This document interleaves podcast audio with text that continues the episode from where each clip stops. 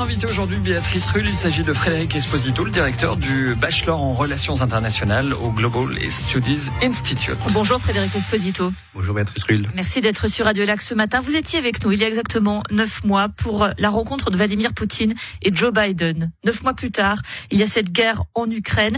Est-ce que c'est un grand bond en arrière, 30 années en arrière, avec une guerre froide? Ce n'est plus euh, le monde libre contre le monde communiste, mais des autocraties contre la démocratie? Je dirais la grande différence par rapport à la guerre froide, c'est qu'ici, dans cette logique de dissuasion nucléaire qui avait marqué la guerre froide, elle est ici utilisée comme un parapluie pour continuer les avancées sur le terrain. Et ça, c'est relativement nouveau. Donc on a, on pourrait dire, des, des de, des, de guerre froide parce que ça y, ça y ressemble. En réalité, on est sur un sur un ensemble qui est quand même très différent puisque là, on a quand même un État membre du Conseil de sécurité qui est une puissance nucléaire qui envahit un État qui est membre de l'ONU, qui est membre du Conseil de l'Europe et membre de l'OSCE. Donc, on a des paramètres complètement inchangés. Par contre, par rapport à ce que vous évoquez, la rencontre Poutine-Biden, là, c'est effectivement un acte de cynisme de la part de, de, de, de, Poutine qui très certainement avait déjà évidemment les plans d'une d'une attaque contre l'Ukraine. Alors, pas vraiment une guerre froide, mais une guerre, c'est certain, avec des Américains extrêmement discrets. Joe Biden s'est exprimé euh, la première fois depuis quasiment une semaine hier lors de son discours sur l'état de l'Union pour vanter euh, finalement euh, l'unanimité de la réponse internationale, mais il n'a pas fait de grandes annonces sur la stratégie américaine. Pourquoi les, les Américains sont-ils si en retrait? Biden s'était engagé au moment du retrait des soldats américains d'Afghanistan de ne plus envoyer de soldats américains sur d'autres fronts. Donc il se tient à cette parole il contourne d'une certaine façon par une aide militaire à l'Ukraine, comme la plupart des pays occidentaux, et surtout euh, il veut éviter de mondialiser le conflit. On est dans un conflit pour l'instant régional entre l'Ukraine et la Russie. Il ne veut pas le transformer. Il n'avait pas peur les Américains, par exemple. on sait beaucoup cette fameuse crise de Cuba, mais voilà, là, il n'avait pas peur, ou bien même quand c'était la guerre au Vietnam, etc., d'y aller ou de faire extrêmement de fortes pressions. Pourquoi là, ce n'est plus le cas? On n'a plus ces États-Unis gendarmes du monde? Ils sont toujours là, mais ils agissent à un autre niveau, à une autre échelle.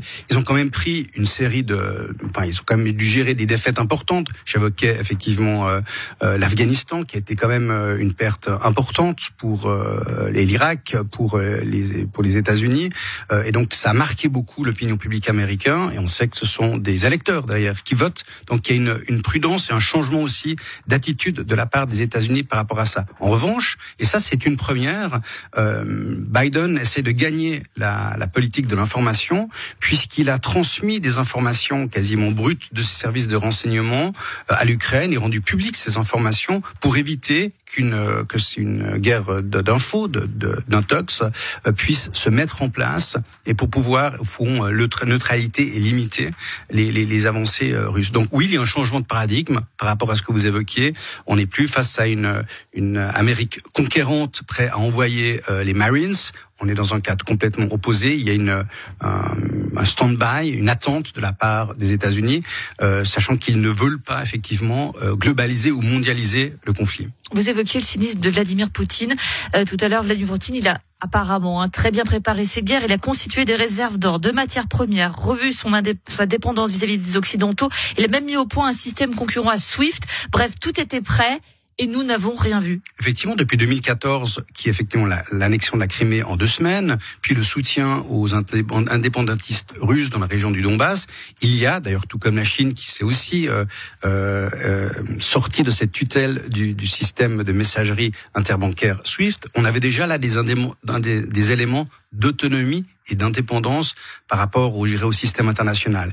Et l'enjeu autour de la, de la Crimée, autour du Donbass, évidemment posait la question de l'Ukraine et le voisin biélorusse, qui a constitué, je dirais, d'un gouvernement fantoche à la botte euh, de Poutine, donnait déjà des indications sur ce qui pouvait être fait. Mais là aussi, je pense qu'il y a eu, jusqu'à récemment, lorsque Macron se rend effectivement à Moscou, la volonté de, de ne pas euh, penser ou de croire que ce conflit était juste impensable. Il y a une grande naïveté. Et je crois que il faut la naïveté est aussi une façon de dire la carte de la diplomatie doit être euh, jouée jusqu'au bout.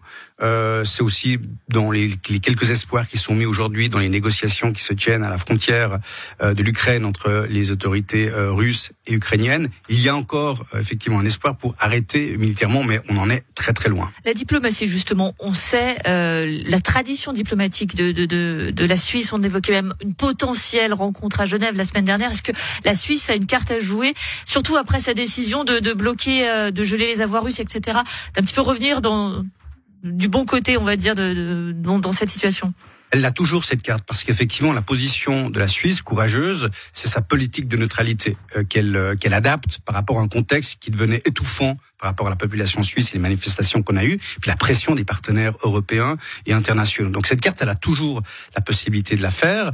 Euh, D'ailleurs, le, le, discours du président de la Confédération n'était pas différent de cela pour dire on reste un partenaire euh, pour jouer cette mission dit des bons offices. Et puis on a aussi une autre carte à jouer, qui est celle du CICR, qui est à Genève, euh, qui lui est évidemment très préoccupé de la situation et de l'évolution euh, du conflit et de ce, de ce conflit très urbain qui risque de, de, de naître et se développer encore de façon plus tragique dans les prochains jours. Et d'un mot très rapidement, on a vu que ça a renforcé des grands ensembles comme l'Union européenne ou l'OTAN, des ensembles dont la Suisse ne fait pas partie. Est-ce qu'il faut être inquiet pour la sécurité de la Suisse C'est une question qu'on se pose, qu'on n'aurait jamais pensé se poser, mais qu'on se pose.